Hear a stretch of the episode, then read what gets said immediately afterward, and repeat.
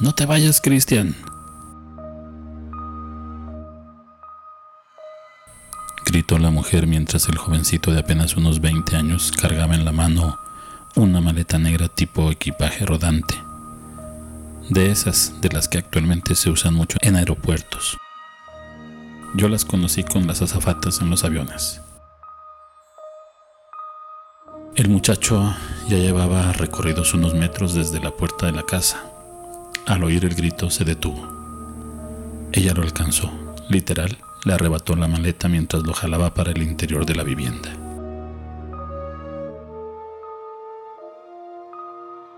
Historias camaleónicas. La siguiente historia está basada en hechos reales. Se han cambiado los nombres de los protagonistas respetando su privacidad.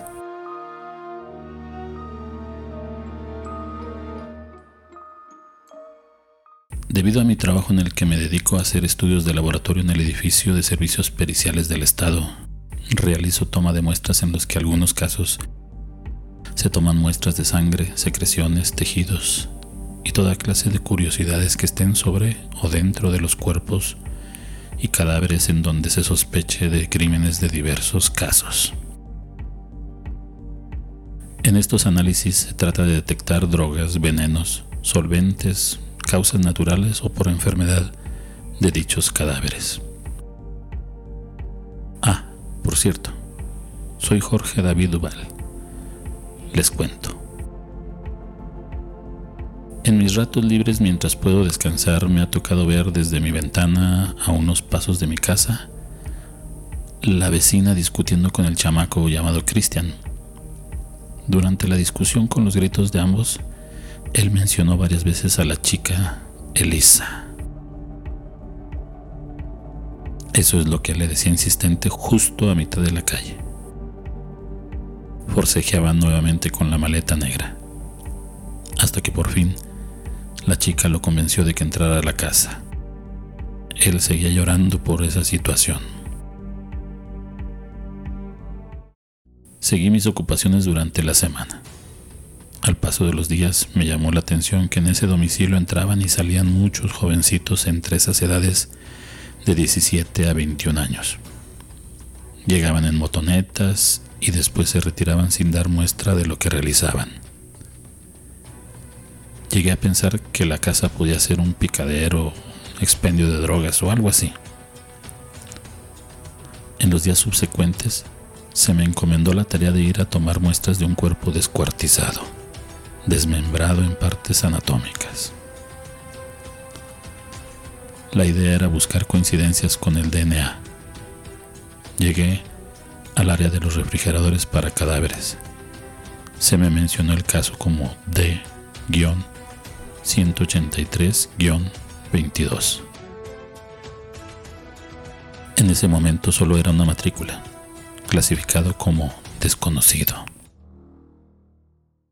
No es lo más agradable, pero tener que observar ese espectáculo para los civiles es un shock. Nosotros solo cerramos la mente al morbo. En la ficha del caso tenía el estatus desconocido.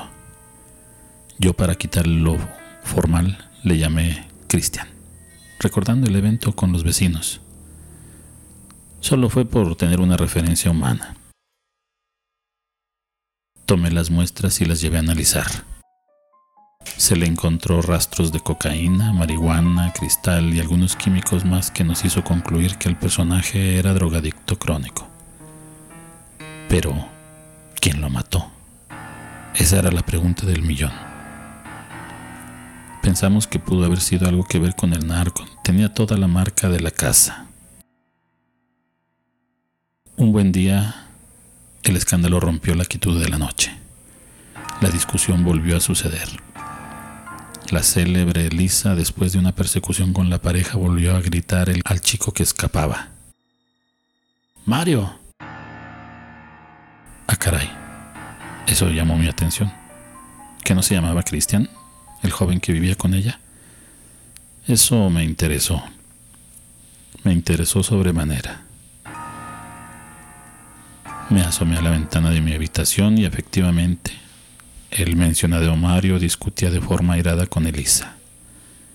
Fue tan escandalosa que en esa ocasión se acudió la policía, pero al verlos venir, los jóvenes se introdujeron en la vivienda y la autoridad solo pasaron por el frente para tomar nota de que se había atendido el reporte. Al otro día todo era normalidad en la cuadra. Ahí no pasó nada. La siguiente semana fue de mucho trabajo. Llegó un caso muy similar al anterior.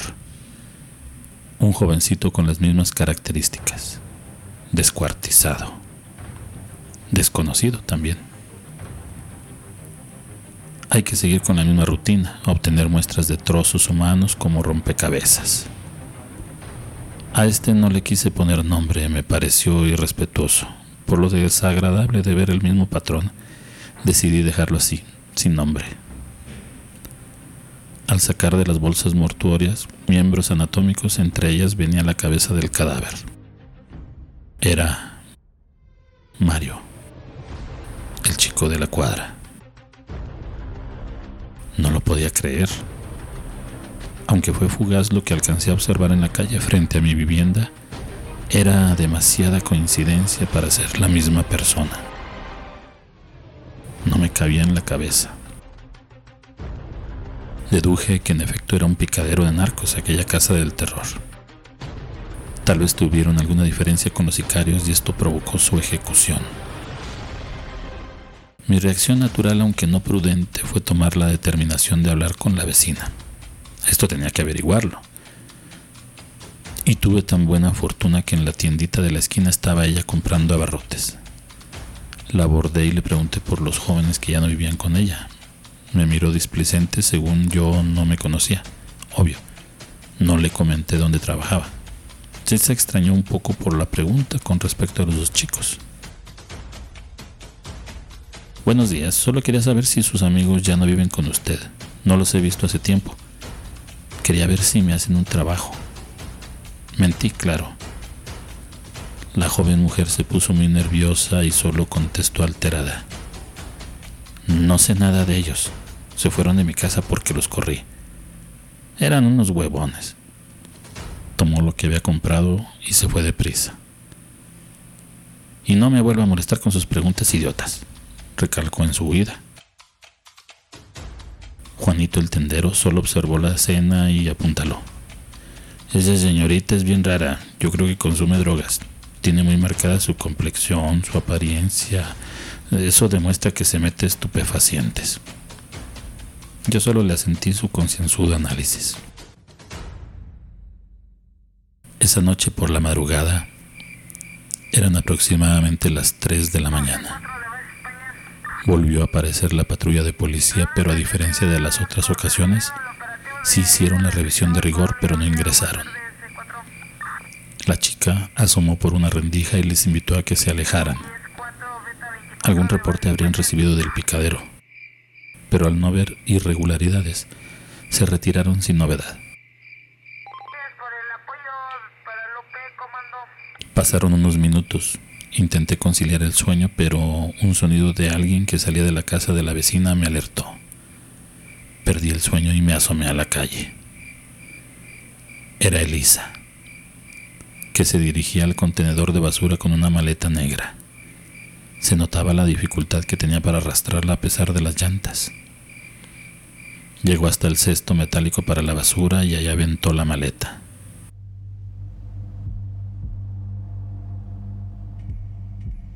Al llegar por la mañana a mi trabajo, lo primero que me indican es que hay que pasar a tomar muestras en el mortuorio a unos restos anatómicos que se encontraron en una maleta negra y dentro de un contenedor de basura por la madrugada. Había otra cabeza humana, la de Christian.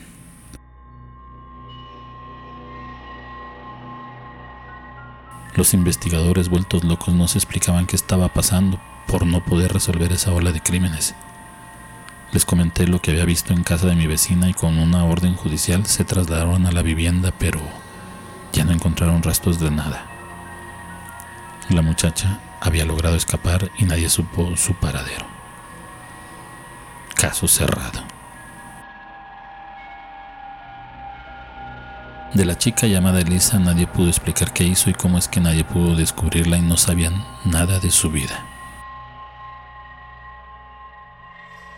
Al cabo de los días, en una mañana cualquiera, me levanto para ir al trabajo. Un día más. Abro la cochera para sacar el auto.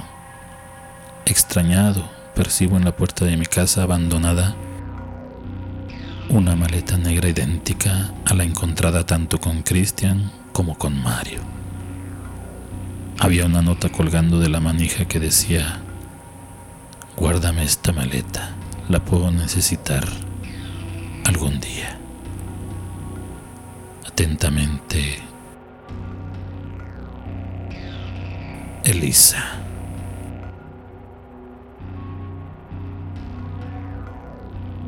Historias camaleónicas son una idea original, adaptación, edición y producción de Santiago Aguilar.